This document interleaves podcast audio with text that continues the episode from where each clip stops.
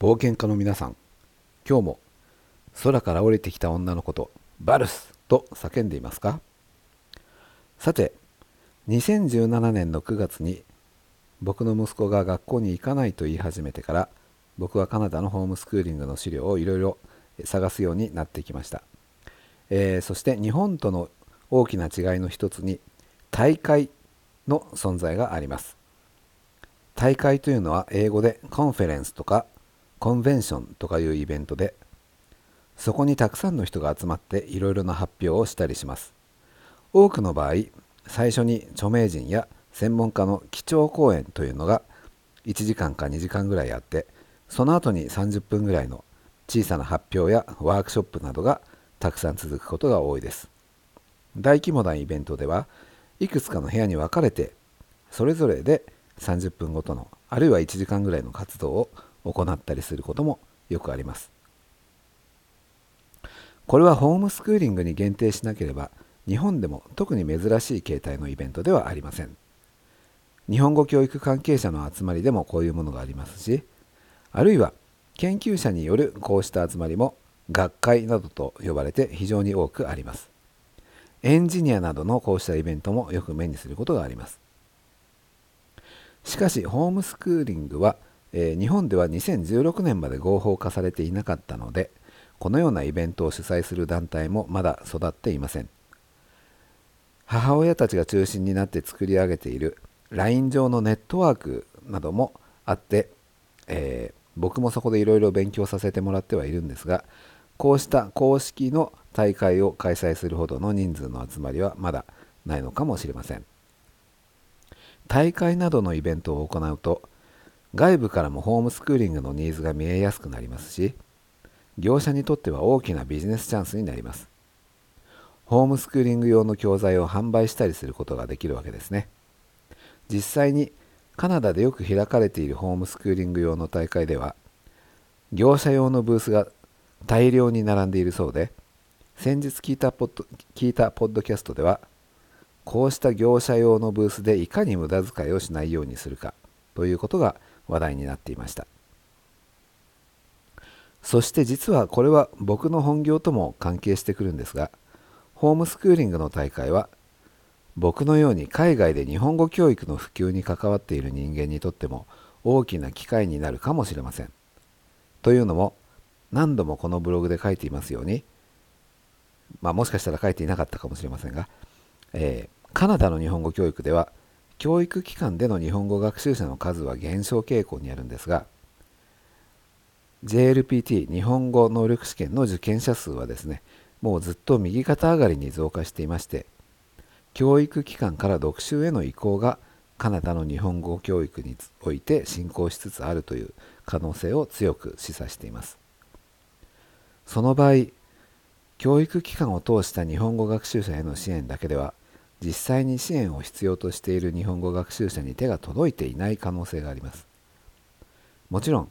読習者イコールホームスクーラーではなく学校に通いながらも日本語のクラスには登録しないで自分で勉強しているような人もいるだろうとは思いますが今のところホームスクーラーを対象にした日本語の支援というのはそれほど目立っていないように見えます。その一方でホームスクーラーは他の学習者と違ってオンラインでのリソースの使い方にはすでに他の分野の学習で習熟しているという利点がありますこれもオンラインで国際交流基金などの支援が受けやすいという意味で非常に日本語学習との親和性が高いと言えます。ということでカナダで開かれているこうしたホームスクーリングのための大会を Google で検索してみました。僕の想像以上にこうしたイベントは大規模に行われていて少なくとも年に一度はプリンスエドワード島を除く全ての州でこうしたイベントが開かれているようです。プリンスエドワード島に関しても僕が検索した限りでは見つからなかっただけで僕が思いつかなかったようなキーワードで検索したりしたら出てくる可能性もあります。あるいはホームページ上に情報を載せてないだけで実際にはこうした活動がプリンスエドワード島でも行われている可能性ももちろんあります。えー、僕が見つけたカナダ各地でのホームスクーリングの大会の一覧というのは、えー、ブログの方に、えー、ご紹介していますが、えまずは僕の地元のですねアルバータ州のホームスクーリングの大会についてご紹介したいと思います。人口の多い州ではキリスト教系のホームスクーリングの大会と世俗的なつまり宗教色のないホームスクーリングの大会で別々に行われていることが多いんですがアルバータ州は少なくとも名前から見る限りはそのような区別はないようです。それも理由の一つかもしれませんが、アルバータ州のホームスクーリングの大会はカナダの西部地域では最も規模の大きいものになっているそうです。大会の公式ページのアルバータ州ホームスクーリング協会の大会についてという部分には以下のように書いてあります。アルバータ州ホームスクーリング協会の大会はカナダ西部では最も大きなスクーホームスクーリングの大会です。カナダ中の講師と業者が招待されていますし、ホームスクーリングに興味のあるすべての保護者を歓迎します。私たちは排他的ではありません。私たちの目標はただ単に保護者に対して豊かなバラエティのリソースを提供することです。30年以上にわたってこの営みを続けています。ぜひご来場いただき、レッドディアで2019年の4月に行われる年次大会でホームスクーリングにご参加ください。はい、えー、引用ここまでです。えー、日程はですね、4月の11日から13日までの3日間にわたって行われます。基調講演も3名の講師が紹介されていて、経歴を見てみると3人ともキリスト教系の仕事をしていらっしゃるようです。ということはこのホームスクーリング大会はキリスト教系の団体が実質的には運営していてだけど世俗的な人も排除しませんという意味で先ほどご紹介した排他的ではないという表現が出てきているのかもしれませんね。教育関係者や研究者たちの大会と違っていて僕がとてもびっくりしたのは基調講演者の一人は3日間の会期の間に6回もそれぞれ別のトピックでスピーチをするという点です。2人目は5回目の5回のスピーチがあって、えー、3人目はまだ何回やるかは未定だそうです。そしてこの3人の基調講演者とは別にその他の発表者という人たちが20名もいてですね。その20名とは他に20名とは別に母親の母親用のパネルセッションに3名のパネリストそして父親用のパネルセッションにもまた別の3名のパネリストがいます。そしてこれとは別にもう少しカジュアルなパネルディスカッションらしいんですがスキットと呼ばれるカテゴリーにも5人のパネリストが紹介されていますつまり少なくとも全部で31名のスピーカーがいるわけですねこれだけ見てもかなり規模の大きい大会だということが想像できます。えー、発表者の一覧も僕のブログの方でご紹介していますので、ぜひご覧ください。えー、繰り返しますが、これは全国大会ではなくて、人口400万人ちょっとのアルバータ州内のホームスクーリング協会のイベントに過ぎません。それでこれだけの規模なんですから、ホームスクーリングがいかに社会に根付いているかということがよくわかるんじゃないかと思います。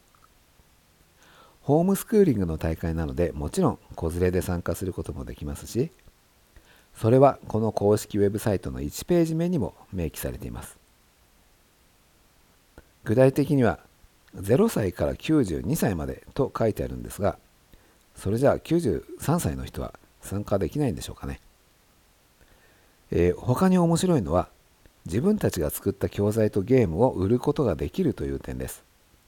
業者とは別に一般のホームスクーリングの保護者たちがお互いにこうして教材などを売買することができるだけの大きな市場があるということを示しているわけですね。そしてこの部分の活動だけを限定して Used Curriculum Sale UCS というアクロニムまであるので関係者の間ではおなじみの活動になっているようです。これは無料ではなくて参加費が必要なんですが、えー、僕のように会員ではない大人にとっては3日間を通して95ドル会員なら65ドルの参加費がかかるそうです、えー、親が2人とも一緒に登録すると2人目は半額になるぐらいの割引になります。その他に買い物だけの入場券とか子供用の入場券なども金額が設定されています。公式ページのショッピングショッピングという、えー、ページを見てみると大きなホールにさまざまな業者や団体などがブースを出している地図と出店者の一覧を見ることもできます。数えてみたら128もありました。これだけ多くの業者や団体などがホームスクーリングの子どもや保護者を支援するために活動しているのかと思うと驚くばかりです。日本の現状を考えるとお寒い限りですがしかしこれは逆にですねそこに大きなニーズが存在していてホームスクーリングが3年前に合法化されたばかりの日本にはこれからまだまだ伸びる余地のある市場だと、えー、言えるのかもしれません。